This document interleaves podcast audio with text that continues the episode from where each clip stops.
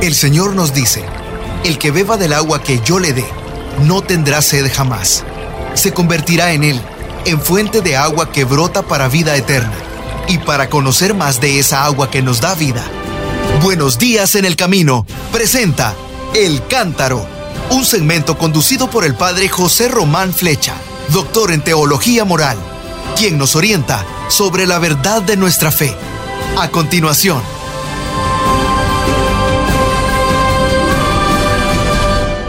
Buenos días, mis hermanos, buenas tardes. Soy el padre José Román Flecha, sacerdote de la Diócesis de León, en España. Tengo delante de mí un libro que me gusta mucho.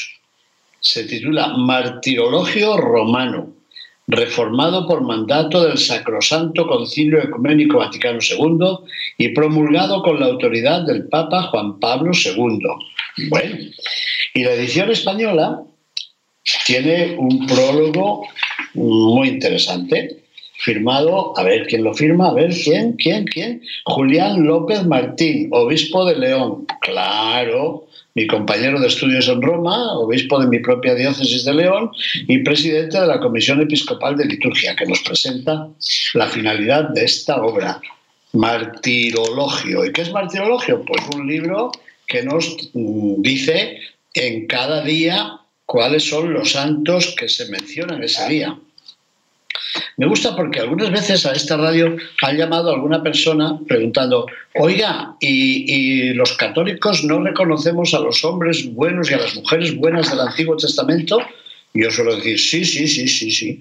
En el martirologio romano se les recuerda también a ellos. Bueno, ¿y esto a qué viene? A ver, martirologio romano, día 21 de noviembre, un décimo de las calendas de diciembre. Bueno, esto habría que explicarlo otro día. Y después empieza diciendo, memoria de la presentación de Santa María Virgen. Al día siguiente de la dedicación de la Basílica de Santa María la Nueva, construida junto al muro del antiguo templo de Jerusalén, se celebra la dedicación que de sí misma hizo a Dios la futura Madre del Señor, movida por el Espíritu Santo, de cuya gracia estaba llena desde su concepción inmaculada. Qué bonito, ¿no?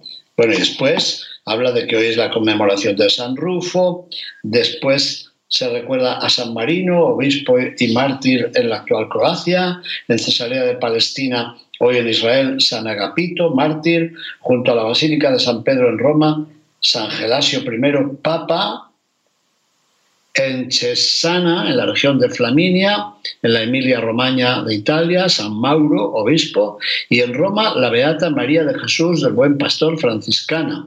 Bueno, pues esos son los santos, los venerables, los beatos que el martirologio pone hoy a nuestra atención. Yo creo que con esto seguramente que ya han tomado cariño a este libro, ¿a que sí? Es muy útil. Bueno, y entonces, ¿qué celebramos hoy? Vamos a ver. Ya lo han oído.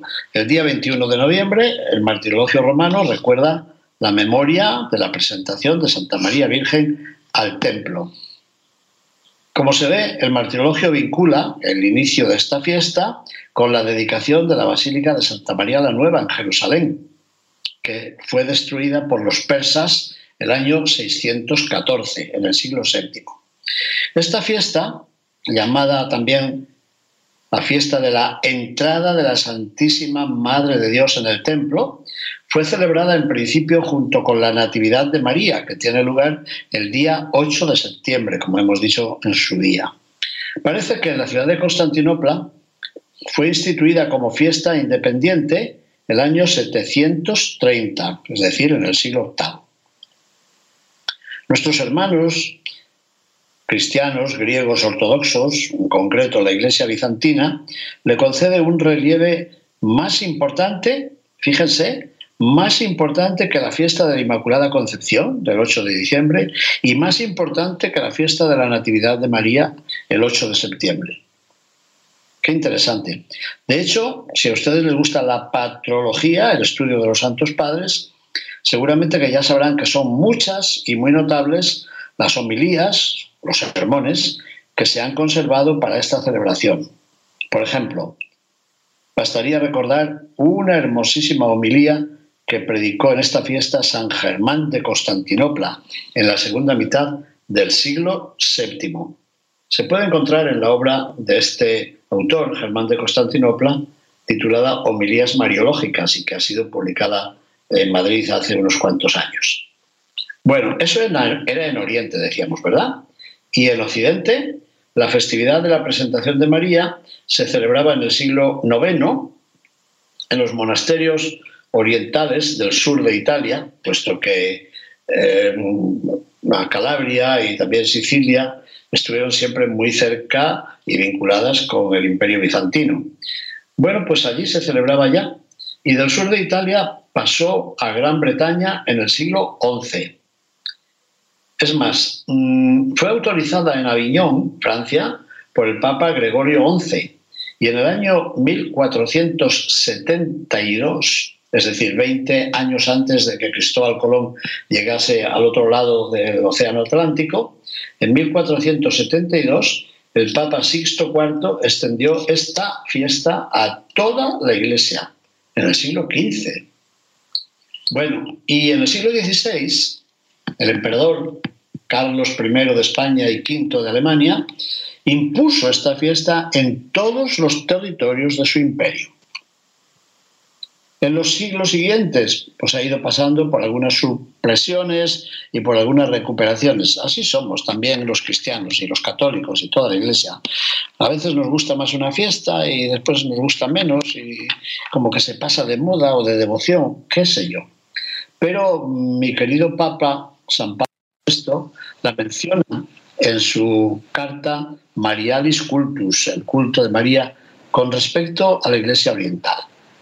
Bueno, pues después de todo esto, ¿qué decir? Pues que esta celebración ha podido inspirarse en el relato que se encuentra en un evangelio apócrifo que se llama el Protoevangelio de Santiago y también en otro que se llama el Evangelio del Pseudo Mateo.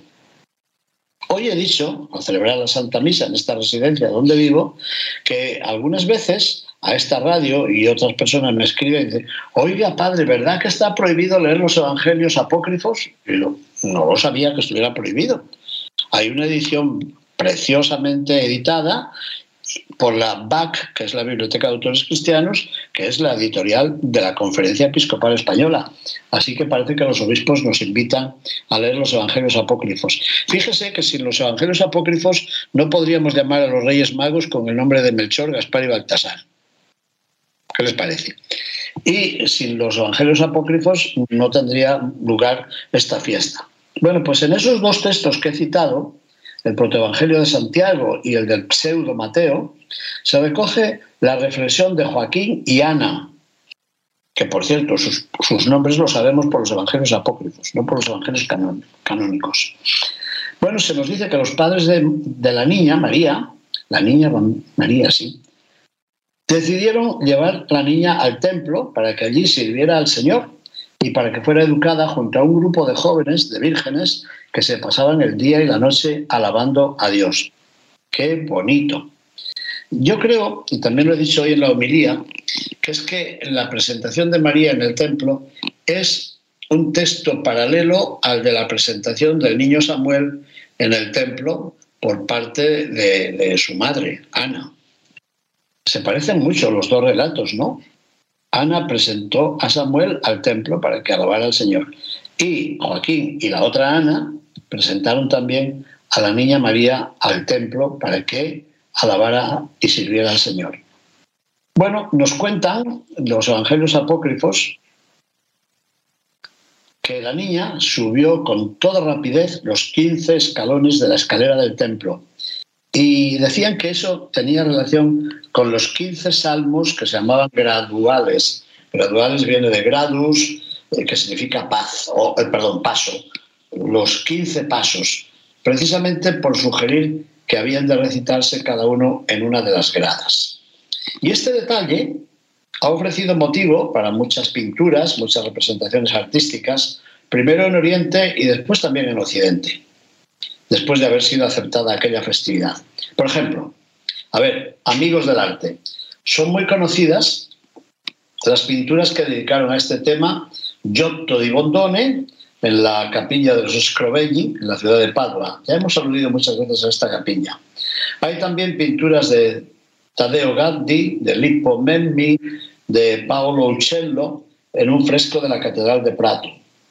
Son, yo creo que, admirables las pinturas de Cima da Conigliano, Vittore Carpaccio y la bellísima representación de Domenico Ghirlandaio que se encuentra en la iglesia de Santa María Novella de Florencia. Y en la pintura veneciana, tan colorista, sobresale un lienzo realmente espectacular, que fue pintado por Tiziano en el siglo XVI para la Escuela Grande de Santa María de la Caridad de Venecia.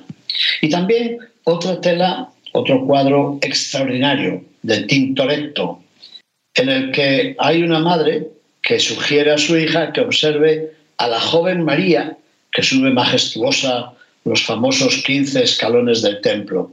Es muy bonita esta imagen porque parece indicar que esta, este misterio o este acontecimiento de la vida de María eh, servía también como catequesis para que el papá y la mamá indicaran a sus niños, mira, tienes que invitar a la Virgen María, mira con qué rapidez subió las escaleras del templo. Bueno, y más cerca de nosotros se puede contemplar el cuadro pintado por Jaume Huguet, que se encuentra en el Museo de Bellas Artes de la ciudad de Bilbao, o también la pintura de Nicolás Francés, con influencias del Giotto y de los primitivos flamencos, que forma parte de un retablo, un retablo al que quiero mucho. Adivinen, a ver, ¿dónde? ¿Por qué? ¿Dónde estará? Pues es el retablo que se encuentra en la capilla mayor de la Catedral de León frente al cual este servidor de ustedes fue ordenado. Así que fui ordenado sacerdote y durante toda mi vida de seminarista, que actuaba como turiferario, es decir, el que lleva el incensario, toda la vida, pues me pasé los años de mi formación mirando a la Santísima Virgen María que sube los 15 escalones del templo. Pues ante ese cuadro he sido ordenado. ¿No creen que tengo razones para tenerle devoción a esta niña? Bueno, pues ante estas obras de arte, ustedes y yo podemos detenernos a recordar, a recordar qué. Pues las preciosas imágenes con las que San Ambrosio, arzobispo de Milán, resume la belleza de esta niña, la limpieza de María, deseando que nadie se acerque para arrancar el seto que defiende el huerto de su pudor. Qué bonito. Y que nadie llegue a enfangar su agua o agitarla. Hermoso para que ella pueda contemplar siempre su imagen en su fuente. Palabras bellísimas de San Ambrosio. Se encuentran en su obra La educación de la Virgen, que ha sido publicado también en Madrid hace unos años. Bueno, yo creo que podríamos repetir los versos que el poeta Lope de Vega incluyó en su obra Pastores de Belén. Dice, Cuéntame que al templo fuisteis, niña hermosa, cuyas quince gradas subisteis sola, que en él ofreciste para tanta gloria casta vida y alma, palabras y obras. Qué bonitos versos. Yo creo que la atención de los poetas no se centra tanto en la presentación de María como la imagen del huerto cerrado que representa su infancia y su juventud, hasta sus esponsales o hasta su matrimonio. Bueno, pues como dije, al igual que la antigua Ana, que presentó al templo de Silo a su hijo Samuel, así la nueva Ana y su esposo ofrecen a la niña María en el nuevo templo de Jerusalén. Creo yo que se puede decir que el amor y la vida se presentan ante Dios y que el amor y la vida, la juventud, la limpieza, entran a formar parte de la historia de la salvación. Así pues, tanto los evangelios apócrifos como la piedad cristiana de Oriente y de Occidente comprendieron y admiraron la decisión de una niña que da muestras de haber orientado hacia Dios lo que se puede llamar su opción fundamental, sus deseos y sus actitudes. Ha hecho bien, bien el pueblo de Dios al comprender que la niña María entra en el templo de Jerusalén para cumplir la voluntad de Dios. Y el pueblo de Dios, nuestra fe, afirman que un día en virtud de esa misma voluntad. Ella nos guía, nos ilumina y puede convertirse en el templo de la palabra que se hace carne en nuestra propia historia. Yo creo que podríamos preguntarnos qué significa para nosotros esto. La infancia de María, que ha sido muchas veces representada por el arte, puede significar algo para nosotros, para nuestra juventud, para la infancia. Bueno, me duele tanto que alguien que conozco me diga, fíjense que mi niño lo he llevado a la catequesis y no acaban de enseñarle el Padre Nuestro. Pues dan ganas de decir, pero bueno, perdone, usted tendría que haberse enseñado antes, ¿no? Es que no le han enseñado ni siquiera a hacer la señal de la cruz. Bueno, usted tendría que enseñarle a hacer la señal de la cruz y hacerla con el niño cuando el niño era pequeñito, mientras le ponía el pijama, digo yo. Pero si usted está esperando durante tanto tiempo, luego no me diga que es que este niño se ha apartado de la fe. Algo ha ocurrido ahí, ¿no? Bueno, pues hoy el oficio divino, del cual hemos hablado tantas veces, también nos recuerda que estamos celebrando esta memoria de la presentación de la Santísima Virgen en el templo. Y en el primer rezo de la mañana, en el rezo del laudes, que significa alabanzas, se ha introducido un himno que me gusta mucho, yo lo he leído hoy en la Santa Misa también, en la homilía. Miren qué belleza. La niña María, qué gracia en su vuelo. Paloma del cielo, al templo subía y a Dios ofrecía el más puro don, sagrario y mansión por él consagrada y a él reservada es su corazón. Oh blanca azucena, la sabiduría su trono te hacía, dorada patena, dorada patena de la gracia llena, llena de hermosura. Tu luz, Virgen pura, niña inmaculada, rasgue en alborada nuestra noche oscura. Tu presentación, Princesa María, de paz y alegría llena el corazón. De Dios posesión y casa habitada, eres la morada de la Trinidad. A su majestad la gloria sea dada. Amén. Eh, pero no se vayan, que todavía quiero decirles una cosa muy importante. Ya hemos comentado aquí varias veces que el día 3 de junio del año 1963, por tanto hace 60 años ha hecho este año, murió el buen Papa Juan XXIII. Unos días más tarde, el día 21 de junio del año 63, fue elegido Juan Bautista Montini, que eligió el nombre de Pablo o Paolo, Pablo VI. Bueno, Pablo VI decidió continuar el concilio. La primera etapa, la primera sesión, que se suele llamar, se celebró en el otoño de 1962. En el 63 fue la segunda sesión, en el 64 fue la tercera sesión y en el 65 la cuarta y última a la cual tuve el honor de asistir. Bueno, pues al terminar la tercera sesión, y en concreto el día 21 de noviembre de 1964, se aprobó la Constitución Conciliar sobre la Iglesia, que se titula Lumen Gentium, siendo Cristo luz de los pueblos, así empieza. Bueno, pues ese día, en aquella constitución, había un capítulo dedicado a la Santísima Virgen María. Y el querido Papa Pablo VI eligió esa fecha con toda intención para proclamar a María como Madre de la Iglesia, Madre de Jesús, por tanto, Madre de Dios y también Madre de la Iglesia. En un día como hoy, ¿Cómo no recordarlo con mucha gratitud? Yo recuerdo que por entonces yo había celebrado mi primera misa aquel mismo año, en el mes de julio del 64, había sido ordenado aquel año. Se van a cumplir 60 años de mi ordenación este próximo año. Y recuerdo que me enviaron al seminario menor a cuidar a los chiquillos, a los niños que estaban empezando sus estudios en el seminario. Y entonces en algún sitio leí, porque era más difícil tener información, más difícil que ahora, pero sí que mm, me dijeron que el Papa había nombrado a la Santísima Virgen Madre de la Iglesia el día 21 de noviembre. Y yo recuerdo que le pregunté muchas veces a nuestro rector, don Elías, el padre Elías, oiga, ¿no ha llegado el texto de las palabras que Pablo pronunció? Pues no, no han llegado, no han llegado.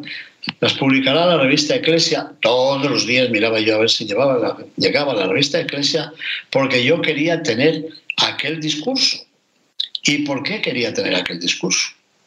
Porque me habían invitado para ir a un pueblo que se llama Gordoncillo, donde yo estuve sustituyendo al sacerdote, nada más ser ordenado yo, cuando tenía dos semanas de sacerdote, estuve sustituyendo al sacerdote en un pueblo que se llama Gordoncillo. Y parece que quedamos con cariño, ellos respecto a mí y yo respecto a ellos, así que me invitaron para que fuera a predicar a Gordoncillo el día de la Inmaculada, 8 de diciembre. Pues ya, yo estaba todos los días diciendo, pero no aparecerán esas palabras del Papa Pablo VI para que yo pueda predicar sobre María como Madre de la Iglesia. Por eso no se me han olvidado estas fechas, porque el día 21 de noviembre fue importante en mi vida para que tuviera un tema muy, creo yo, muy importante y muy salvífico para predicar en el día de la Concepción Inmaculada de la Santísima Virgen María. Bueno, se nos ha terminado el tiempo. A ella los encomiendo. Oremos unos por otros. Hay una congregación religiosa, de religiosas, de monjitas, de María Bambina, de la Niña María. Eh, yo las conozco de Roma, pero están expandidas por todo el mundo. Y me ayudan a pensar en esta Niña María que fue presentada al templo para que nos recuerde a todos nosotros la vocación para dedicarnos a Dios, para escuchar su palabra, para subir con alegría y con, con garbo, iba a decir, con ligereza, las 15, los 15 escalones, los 15 peldaños para llegar hasta el Señor. Oremos pues por intercesión de Santa María, la Virgen María, para que escuchemos la palabra de Dios y nos dediquemos a Él con alegría y con prontitud. Bendiciones, mis hermanos. Muchas gracias por su atención. Buenos días en el camino presentó El Cántaro con el Padre José Román Flecha. Esperamos que hayas disfrutado de este mensaje producido por El Sembrador. Si resides en Los Ángeles y a sus alrededores, recuerda que puedes ver la programación de ESNE las 24 horas al día a través de la señal abierta digital en canal 56.2 y por la radio. También nos puedes escuchar y ver por medio de la aplicación ESNE en tu celular. Búscanos en las redes sociales y en nuestro canal de YouTube como Noel Díaz ESNE. No te pierdas la gran variedad de mensajes y artículos religiosos para el crecimiento de tu vida espiritual. El número de nuestras oficinas es el 773 777-7773 y puedes visitarnos por internet a elsembrador.org. El Sembrador Nueva Evangelización. Gracias por ser parte de esta gran familia.